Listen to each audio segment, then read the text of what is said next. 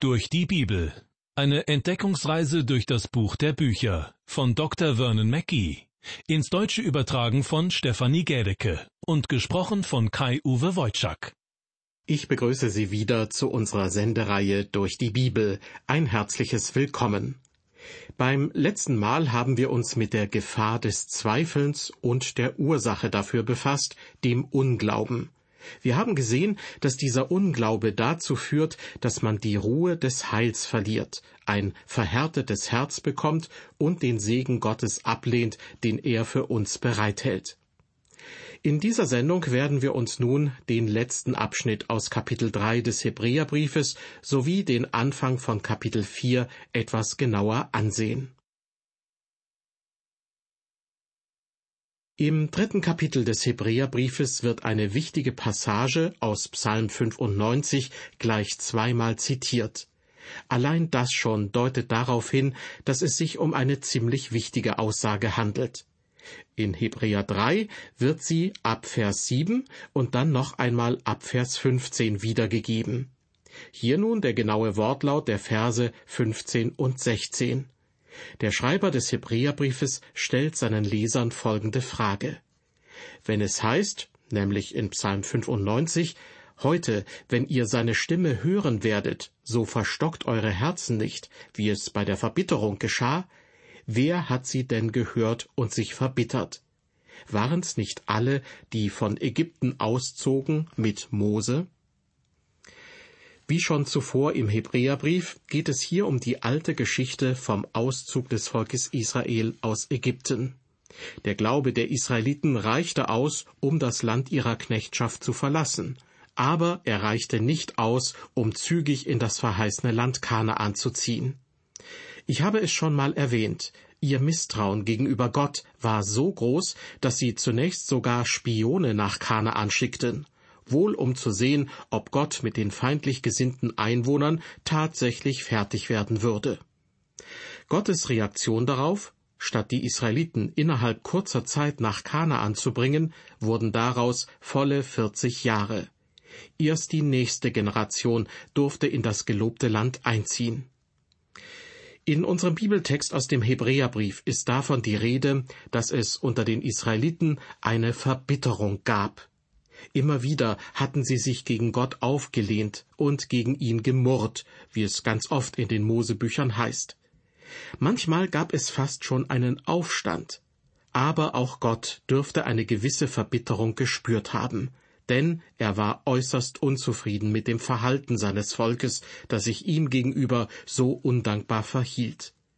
Deshalb fragt der Schreiber des Hebräerbriefes in Vers 17 weiter, und über wen war Gott zornig vierzig Jahre lang? War es nicht über die, die sündigten und deren Leiber in der Wüste zerfielen? In der letzten Sendung habe ich schon einmal darauf hingewiesen. Lüge, Diebstahl oder Mord waren unter den Israeliten nicht das Problem, sondern die Sünde, die Gott so betrübte, war ihr Unglaube. Doch wahrscheinlich kamen sie nicht einmal auf die Idee, dass ihre Zweifel an Gott und an dem, was er ihnen sagte, eine ernstzunehmende Sünde waren. Dabei gehörten diese Zweifel zu den schlimmsten Sünden, weil sie immer noch weitere Sünden hervorbrachten. Denken Sie nur an das sogenannte goldene Kalb, das von ihnen angefertigt und angebetet wurde. Das war die vollkommene Leugnung und Ablehnung Gottes. Die Israeliten wollten sogar wieder umkehren zu den schon sprichwörtlich gewordenen Fleischtöpfen Ägyptens. Sie kamen an den Punkt, dass sie davon überzeugt waren, die Sklaverei in Ägypten sei besser gewesen, als irgendwann in dem gelobten Land zu leben, in dem, wie es in der Bibel heißt, Milch und Honig fließt. Leider gibt es viele Christen, und genau darauf will der Schreiber des Hebräerbriefes hinaus, die noch immer nach der Art der Welt leben. Sie wissen nicht, was es bedeutet, nach Kanaan zu gehen, also Christus wirklich zu vertrauen und ein Leben zu führen, in dem sie vollkommen an ihm glauben und sich ihm hingeben. Unter den Israeliten, die Ägypten verlassen hatten, gab es nur zwei, die persönlich das Land Kanaan erreichten. Die Leiber der anderen zerfielen in der Wüste, so haben wir es gerade in Vers 17 gehört. Erst die nächste Generation durfte das Land Kanaan betreten. Und wer waren die beiden, die Gottes Bestrafung entgingen? Es handelte sich um Josua und Kaleb. Selbst Mose gehörte nicht dazu. Ihm fehlte es, aus meiner Sicht, nicht am Glauben, aber er war ungehorsam gewesen, als er zornig diesen einen Felsen schlug, anstatt zu ihm zu sprechen, wie Gott es befohlen hatte. In unserem Bibeltext komme ich nun zu Vers 18. Der Schreiber des Hebräerbriefes fragt weiter, Wem aber schwor er, nämlich Gott, dass sie nicht zu seiner Ruhe kommen sollten, wenn nicht den Ungehorsamen? Zu seiner Ruhe kommen, damit ist hier die Ruhe Kanaans gemeint. Die Ruhe, die man empfindet, wenn man ein friedliches Zuhause genießen darf. Einen Ort, an dem man sich geborgen fühlt und wo es einem an nichts fehlt. Der Himmel ist hier nicht gemeint, sondern das Land Kanaan, ein irdischer Ort. Doch die Generation der Israeliten, die selbst aus Ägypten aufgebrochen war, durfte diesen Ort nicht betreten. Sie sollten nicht zu seiner Ruhe kommen, heißt es in Vers 18, und zwar aufgrund ihres Unglaubens. Von dem Leben in Sicherheit, von dem reichhaltigen Nahrungsangebot in Kanaan, von der Zufriedenheit, die man dort erlangen konnte, davon konnten sie nur träumen.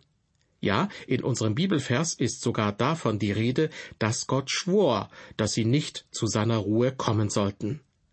Glauben Sie mir, im Allgemeinen muss Gott keinen Eid schwören, aber wenn er es tut, dann meint er es wirklich ernst.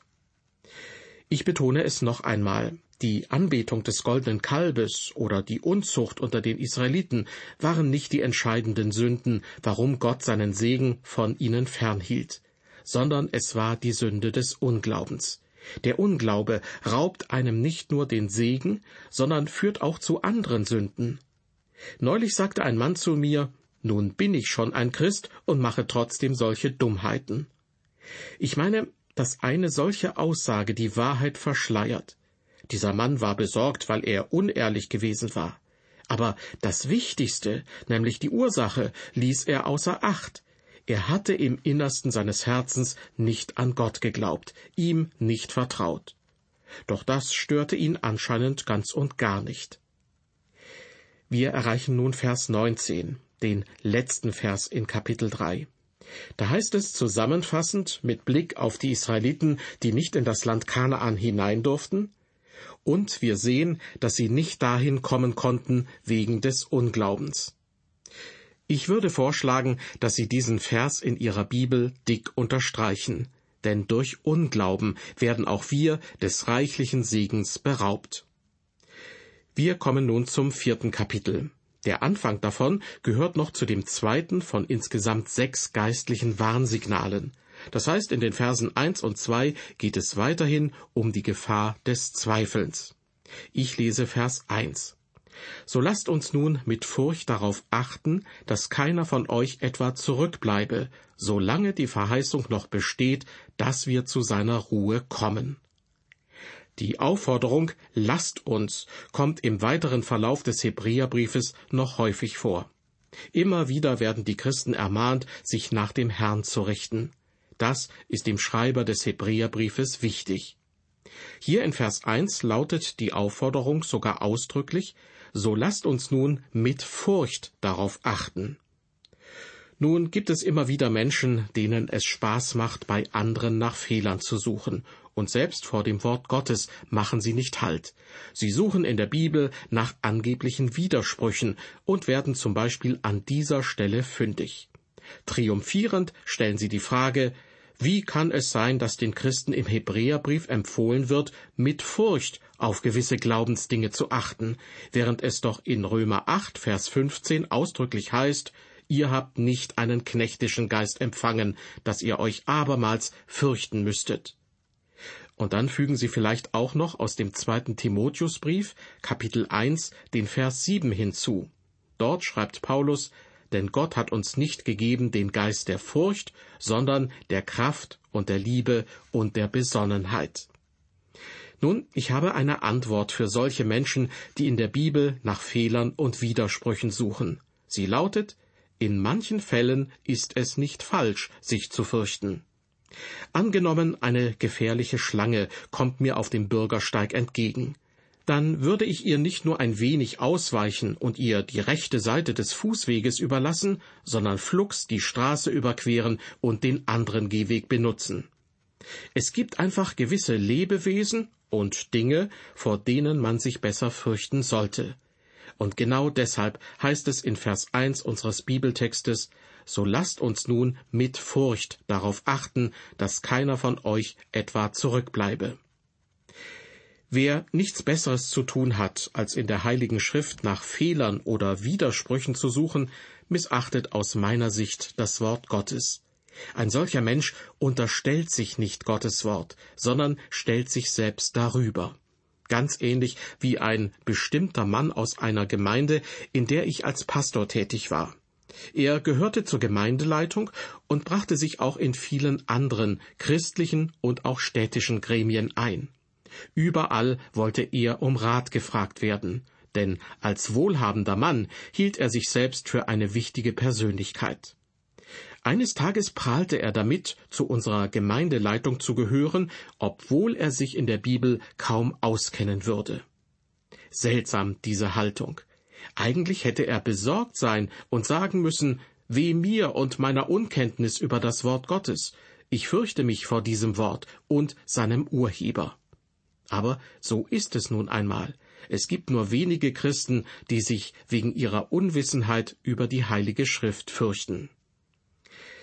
Liebe Hörer, wenn der Autor des Hebräerbriefes am Anfang von Kapitel 4 schreibt, lasst uns nun mit Furcht darauf achten, dann meint er damit eine Furcht, die gut und angemessen ist. Wenn ich mit meinen kleinen Enkelkindern spazieren gehe, warne ich sie stets davor, nicht allein auf die Straße zu gehen. Ja, ich will sozusagen, dass sie sich fürchten, allein auf die Straße zu gehen. Und das ist eine gute Furcht. Im Wort Gottes steht übrigens auch geschrieben, die Furcht des Herrn ist der Anfang der Erkenntnis. Das ist die Art von Furcht, die wir haben sollen. Die Furcht, von der im Hebräerbrief die Rede ist, dient einem Zweck, nämlich, dass wir zu seiner Ruhe kommen, und zwar solange die Verheißung noch besteht. Der Autor wird in seinem Brief noch ziemlich oft und ausführlich über Ruhe sprechen. Wie schon erwähnt, es gibt verschiedene Arten der Ruhe, wie zum Beispiel der Sabbat, also die Ruhe der Schöpfung, oder die Ruhe Kanaans. Hier in Vers 1 unseres Bibeltextes ist bildlich gesprochen von der Ruhe Kanaans die Rede. Der Schreiber des Hebräerbriefes will den Christen damit sagen, Seht zu, dass euch diese Ruhe nicht entgeht. Es ist im übertragenen Sinne die Ruhe, die das Volk Israel eigentlich nach dem Einzug in das Land Kanaan erleben sollte. Wie vielen Christen entgeht diese Ruhe heute? Liebe Hörer, sind Sie zu dieser Ruhe gekommen? Wissen Sie, was es heißt, Christus zu vertrauen und in ihm Ruhe zu finden? Ich lese nun Vers 2. Denn es ist auch uns verkündigt wie jenen, gemeint sind die Israeliten zur Zeit der Wüstenwanderung. Aber das Wort der Predigt half jenen nichts, weil sie nicht glaubten, als sie es hörten. In der Bibelübersetzung Hoffnung für alle wird dieser Vers so wiedergegeben. Auch uns gilt diese gute Botschaft, die Gott unseren Vorfahren gab. Ihnen freilich nutzte dies nichts, denn sie haben Gottes Zusage zwar gehört, aber sie vertrauten Gott nicht. Hier wird deutlich, dass es auch um die Ruhe des Heils gegangen ist. Die Israeliten zur Zeit der Wüstenwanderung zweifelten an Gottes Versprechen, sie wohlbehalten ins Land Kanaan zu bringen. Ihr Unglaube, das war ihre große Sünde. Es ihnen gleich zu tun, davor sollen wir uns fürchten. Wir lassen nun den Abschnitt mit dem zweiten geistlichen Warnsignal hinter uns. Darin ging es um die Gefahr des Zweifelns. Begonnen hat dieser Abschnitt in Kapitel 3 mit Vers 7 und er ist nun mit Kapitel 4 Vers 2 zu Ende gegangen. Mose war derjenige gewesen, der die Israeliten aus dem Land Ägypten führte, aber er konnte sie nicht nach Kanaan bringen. Erst sein Nachfolger Josua führte sie in das Land. Aber es wird deutlich werden, dass selbst er sie nicht wirklich zur Ruhe bringen konnte. Die Ruhe Kanaans, von der ich schon so oft gesprochen habe, ist sie also nur ein Traum geblieben? So viel ist sicher. Viele von den Israeliten fanden nie zur Ruhe. Sie erhielten nie die Besitztümer, die es für sie in diesem Land gab. Die Welt, das Fleisch und der Teufel rauben vielen Menschen die Segnungen, die Gott für sie bereithält. Wir leben in einer boshaften, schrecklichen Welt. Diese Welt ist kein Freund der Gnade, sie ist kein Freund der Christen. Viele sind sich dessen bloß noch nicht bewusst geworden. In den nun folgenden Versen drei bis sieben beschreibt der Verfasser des Hebräerbriefes einen Sachverhalt, den ich vorab mit eigenen Worten kurz skizzieren will. Zunächst ist davon die Rede, dass wir als Christen in Gottes Ruhe eingehen werden. Nun wissen wir aber, dass die Empfänger des Hebräerbriefes vor allem Christen waren, die aus dem Judentum stammten. Und da mag sich manch einer die Frage gestellt haben, ja, Moment mal, in Psalm 95 heißt es doch ausdrücklich, Gott schwor in seinem Zorn, sie sollen nicht zu meiner Ruhe kommen. Gelten diese unheilvollen Worte nicht auch den Nachkommen jener Israeliten, die in der Wüste ungehorsam waren und gegen Gott rebellierten? Der Schreiber des Hebräerbriefes gibt dann als nächstes zu bedenken, Gott hat zwar gesagt, dass er die Israeliten damals nicht zu seiner Ruhe kommen lassen wollte. Aber von Anbeginn der Welt ist Gottes Ruhe doch schon vorhanden. Schließlich heißt es ganz am Anfang der Bibel, und Gott ruhte am siebenten Tage von allen seinen Werken. Schlussendlich argumentiert der Hebräerbriefschreiber dann, die Ruhe ist noch immer vorhanden. Eigentlich war sie damals für die Israeliten bestimmt gewesen. Aber weil sie sich dem Willen Gottes widersetzten, haben sie diese Ruhe nicht erlebt. Und genau deshalb hat Gott einen neuen Tag festgelegt, an dem er seine Versprechen erfüllen wird. Und dieser Tag, dieser Tag ist der heutige Tag, wenn wir Gottes Stimme vernehmen. Soweit kurz gefasst die Argumentation in den Versen drei bis sieben. Lassen Sie mich nun auf die einzelnen Verse näher eingehen. Am Anfang von Vers drei lesen wir denn wir, die wir glauben, gehen ein in die Ruhe, wie er gesprochen hat. An dieser Stelle spricht der Autor von der Ruhe des Heils, die Ruhe, die man erlangt, wenn man Christus vertraut. Ich möchte Ihnen eine Frage stellen. Nehmen wir einmal an, dass Sie einen Menschen kennen, der vorgibt, Christ zu sein und von dem Sie wirklich glauben, dass er auch wiedergeboren ist. Doch dann stellen sie fest, dass diese Person plötzlich kein christliches Leben mehr führt und sich nach der Welt richtet. Wenn diese Person nicht mehr in die Kirche kommt, nichts mehr für das Werk des Herrn gibt und mit jeder Beteiligung an christlichen Aktivitäten aufhört, würden Sie dann nicht auch denken, dass diese Person ihr Heil verloren hat? Ja, wenn Sie selbst diese Person wären, hätten Sie dann nicht das Gefühl, dass Sie Ihr Heil verloren haben? Liebe Hörer, wenn das Ihrer Meinung nach tatsächlich zum Verlust des Heils führt, dann muss ich Ihnen leider sagen, dass Sie tief in Ihrem Geist und in den Nischen Ihres Herzens nicht wirklich auf Christus vertrauen. Denn Sie glauben offenbar, dass diese Werke zu Ihrem Heil beitragen. Aber das ist nicht der Fall. Sie sollen Christus vollkommen vertrauen. Bitte verstehen Sie mich nicht falsch. Wenn man Christus vertraut, wird man die Dinge, die ich als Beispiele genannt habe, meiner Meinung nach tun. Doch sie haben letztlich keinen Einfluss auf unser Heil. Gestatten Sie mir deshalb die Frage, sind Sie wirklich zu dieser Ruhe gekommen, von der in Vers 3 die Rede ist? Weiter geht es nun mit der zweiten Hälfte von Vers 3 sowie Vers 4. Der Verfasser des Hebräerbriefes zitiert hier zwei Verse aus dem Alten Testament, nämlich aus Psalm 95 und aus dem ersten Buch Mose. Gott hat gesprochen, ich schwor in meinem Zorn, sie sollen nicht zu meiner Ruhe kommen. Nun waren ja die Werke von Anbeginn der Welt fertig, denn so hat er an anderer Stelle gesprochen vom siebenten Tag, und Gott ruhte am siebenten Tag von allen seinen Werken. Gott ruhte am siebten Tag, und das war dann der Sabbat. Allerdings ist der Sabbat heute kein allgemeiner Ruhetag mehr, der wirklich jeden zur Ruhe bringt. Sind Sie heute zum wirklichen Sabbat gekommen? Wissen Sie, was es heißt, Christus und allein Christus zu vertrauen, wenn es um Ihr Heil geht? Vertrauen Sie auf etwas anderes? Oder ist Christus Ihre Ruhe? Sind Sie schon zu dieser Ruhe gekommen? Ich hatte mal einen guten Freund, der Arzt war und der tatsächlich immer am Samstag Sabbat hielt. Wir spielten oft gemeinsam Tennis und lernten einander sehr gut kennen.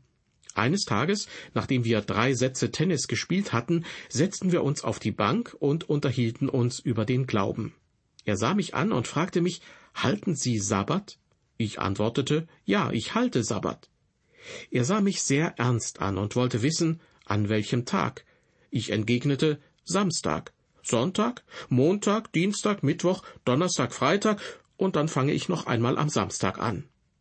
Verwundert wollte er wissen, was meinen Sie damit? Daraufhin gab ich ihm Folgendes zur Antwort. Nun, so wie ich den Brief an die Hebräer verstehe, ist der Sabbat heute das Zeitalter der Gnade, in dem wir leben. Und Christus kehrte nach seinem Tod am Kreuz und seiner Auferstehung zur Rechten des Vaters zurück und setzte sich. Er setzte sich nicht, weil er müde war, sondern weil unsere Erlösung vollbracht war. Deshalb sagt er nun zu mir und meinen Glaubensgeschwistern, ihr ruht in mir. Deshalb ist für mich jeder Tag Sabbat. Ich ruhe in Christus.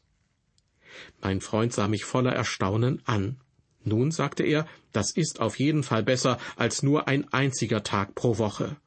Ich sagte, natürlich, die sieben Wochentage sind ein Sabbat der Ruhe in Christus. Zurück zu unserem Bibeltext. In den Versen fünf bis sieben führt der Schreiber des Hebräerbriefes seine Argumentation weiter fort, indem er noch einmal auf eine Bibelstelle aus dem Alten Testament verweist. Dort heißt es, doch an dieser Stelle wiederum hat Gott gesprochen, Sie sollen nicht zu meiner Ruhe kommen. Da es nun bestehen bleibt, dass einige zu dieser Ruhe kommen sollen, und die, denen es zuerst verkündigt ist, nicht dahin gekommen sind, wegen des Ungehorsams, bestimmt er abermals einen Tag. Ich stelle fest, der Unglaube raubt uns die Ruhe des Heils, die Gott uns geben kann, und die Ruhe der Zufriedenheit und seines Segens. Aber wahrlich, er will uns zu einer wunderbaren Ruhe bringen. Gott bestimmt abermals einen Tag, heißt es am Anfang von Vers 7. Und hier nun der komplette Vers. Er bestimmt abermals einen Tag, ein Heute, und spricht nach so langer Zeit durch David, wie eben gesagt, Heute, wenn ihr seine Stimme hören werdet, so verstockt eure Herzen nicht. Liebe Hörer, Gott sagt nicht morgen, sondern heute. Heute ist der Tag für Sie und mich. Schauen Sie einmal auf Ihre Uhr, egal wo Sie gerade sind. Wie spät ist es? Das ist für Sie die Zeit des Heils. Genau in diesem Moment können Sie darauf vertrauen, dass Sie von Christus gerettet werden. Heute, wenn ihr seine Stimme hören werdet, so verstockt eure Herzen nicht. In unserem Bibeltext komme ich nun zu Vers 8 über die Israeliten, die 40 Jahre nach dem Auszug aus Ägypten schließlich von Josua ins Land Kanaan geführt wurden, heißt es da, denn wenn Josua sie zur Ruhe geführt hätte, würde Gott nicht danach von einem andern Tag geredet haben. Die Ruhe Kanaans, von der schon so viel die Rede war, ist sie in Wirklichkeit also nur ein schöner Traum geblieben? Josua ist das alttestamentliche hebräische Wort für Heiland. Jesus wiederum ist die neutestamentliche griechische Übersetzung für den Begriff Retter. Beide Namen haben also fast dieselbe Bedeutung. Josua war ein betagter und vom Leben gebeutelter Mann. Und es gab noch viele Gebiete zu erobern. Das Volk Israel hatte noch nicht die Fülle des Segens empfangen, die Gott für das Volk bereithielt. Josua war jedoch nicht mehr in der Lage, den Israeliten all diesen Segen zu sichern. Aber wenn man auf Christus vertraut, führt Christus uns heute, bildlich gesprochen, in das Land Kanaan, das unser Leben mit Früchten, Segen und Freude beschenken wird. Lassen Sie uns darauf acht geben, dass Unglaube uns all diese Gaben nicht raubt. Unglaube und Zweifel an Gott sind für Christen eine nicht zu unterschätzende Gefahr. Sie halten uns davon ab, bei Gott zur Ruhe zu kommen. Die Ruhe des Heils ist für einen Menschen von besonderer Bedeutung. Wir müssen uns darüber bewusst werden, dass uns dieses Heil gegeben wurde, nicht weil wir dafür etwas getan hätten oder irgendetwas heute dafür tun könnten, sondern weil wir durch den Herrn Jesus Christus erlöst worden sind. Viele Menschen sind noch immer im Herzen der Ansicht, dass man durch eigene Taten Einfluss auf das eigene Heil nehmen könnte. Aber die Ruhe des Heils kann man sich nicht verdienen, man kann sie sich nur schenken lassen. In diesem Sinne möchte ich mich von Ihnen verabschieden. Seien Sie Gott befohlen und auf Wiederhören.